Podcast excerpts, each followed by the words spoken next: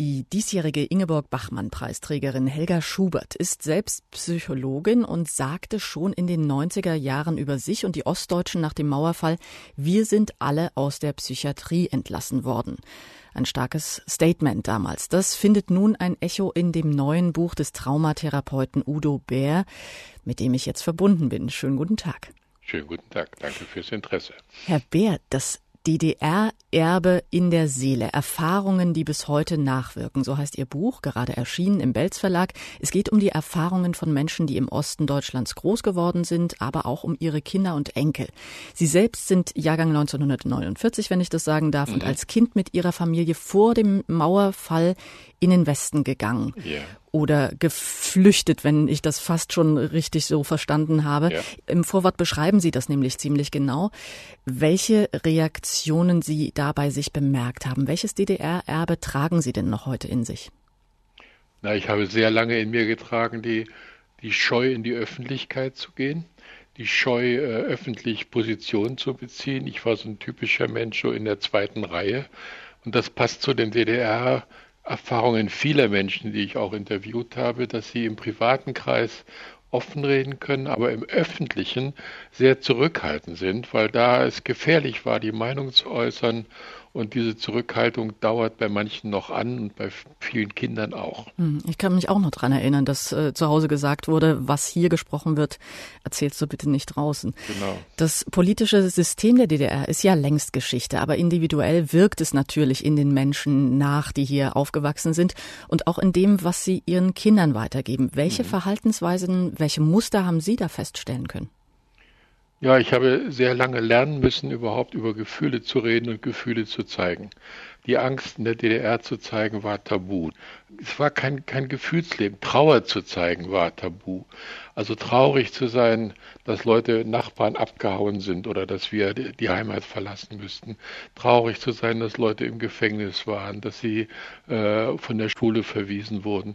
Also es gab auch dann nach der Wende kaum Trauer, weil da waren Arbeitsplatzsicherheit und Überleben und all das war im Vordergrund.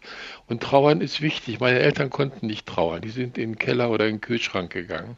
Und ich habe das auch erst nicht. Ich habe schon mit meinen Kindern gelernt, äh, dass ich das kann und dass ich das darf. Also Trauern ist ein Gefühl des Loslassens. Wenn ich traurig bin, ich bin nicht über die DDR traurig, aber über manche Erfahrungen, Heimat, Geborgenheit, Freunde, Vertrautes, dann, wenn ich traurig bin, dann kann ich auch unterscheiden zwischen dem, was ich behalten will und dem, was ich loslassen kann. Mhm.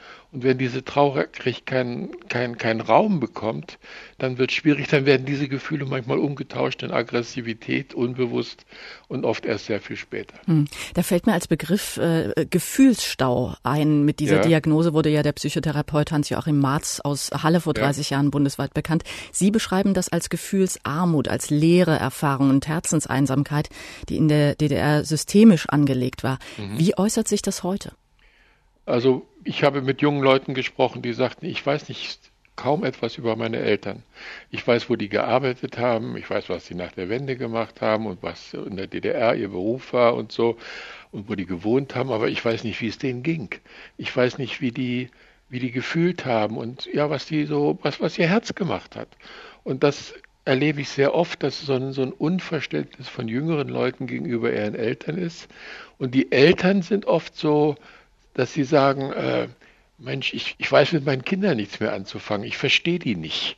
So vieles, was an Vertrautem im Dialog sein sollte oder sich Leute sich heimlich wünschen, funktioniert nicht und das steht an, dass das wieder aufgegriffen wird. Verstehe ich Sie richtig, wenn das eigene Leben also heutzutage in die Hand genommen werden möchte, Verantwortung übernommen werden ja. möchte, dann ist es besser, wenn man die eigene Familiengeschichte kennt und weiß, wie Eltern und Großeltern in der DDR agiert haben? Wird aus Ihrer Sicht so wenig in den Familien gesprochen über die ambivalenten Erfahrungen und Prägungen ja. in der DDR, ja?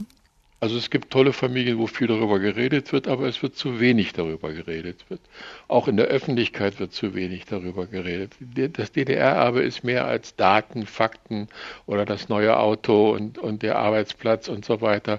Es, das Herz vergisst nicht. Und das Herz hat auch kein Verfallsdatum, die seelischen Erfahrungen. Die bleiben in uns. So wie, ja.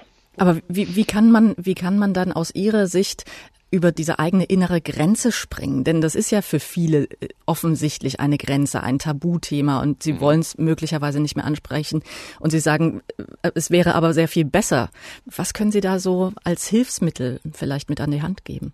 Ja, der erste Satz, ich würde gerne über meine Gefühle reden, aber ich habe da Schwierigkeiten mit. Also dieses Tabu oder diese Unsicherheit zu benennen. Und dann, das, das macht schon mal eine Tür auf. Und dann kommt es wie im Adventskalender die nächste, nächste, übernächste Tür. Also da, damit anzufangen. Das ganz Wichtige ist, neugierig zu sein. Ich interessiere mich für dich. Und wenn du jetzt mit mir nicht darüber reden willst, okay, das respektiere ich vielleicht ein andermal, aber ich interessiere mich für dich, für dein Leben und damit haben wir gute Erfahrungen gemacht. Und das sollte ja in der Familie insgesamt an der Tagesordnung sein. Sie schreiben ja, dass Ihr Buch keine politische und soziologische Analyse sein soll. Was ist es dann? Haben Sie damit jetzt auch so ein bisschen Ihr eigenes DDR-Erbe aufarbeiten können? Ja, auch. Ich habe schon vor ein paar Jahren schon mal angefangen, mich mit dem Thema intensiv zu beschäftigen. Dann, das war mir aber noch zu nah. Und jetzt passt es jetzt ist es irgendwie reif. Ich habe viel über meine eigenen Erfahrungen in der DDR, nach der DDR nachgedacht, nachgefühlt, auch mit vielen drüber gesprochen. Dann fiel mir auch noch vieles ein. Also es hat mir gut getan und aus den Reaktionen, die ich höre, es ist eine Anregung für viele Menschen, auch darüber nachzudenken. Mehr über das DDR-Erbe in der Seele, über zum Beispiel den Albtraum Jugendwerkhof, über autoritäre Erziehung mit diesem typischen Klappehalten Schuldgefühle und die Frage nach der Herkunft für die eigene Zukunft lesen Sie im neuen Buch des Traumatherapeuten Udo Bär, das DDR-Erbe in der Seele, Erfahrungen, die bis heute nachwirken, wie gesagt, gerade erschienen im Belz Verlag. Und ich danke ganz herzlich für dieses Gespräch und die Einblicke hier bei MDR Kultur. Ich danke Ihnen fürs Interesse.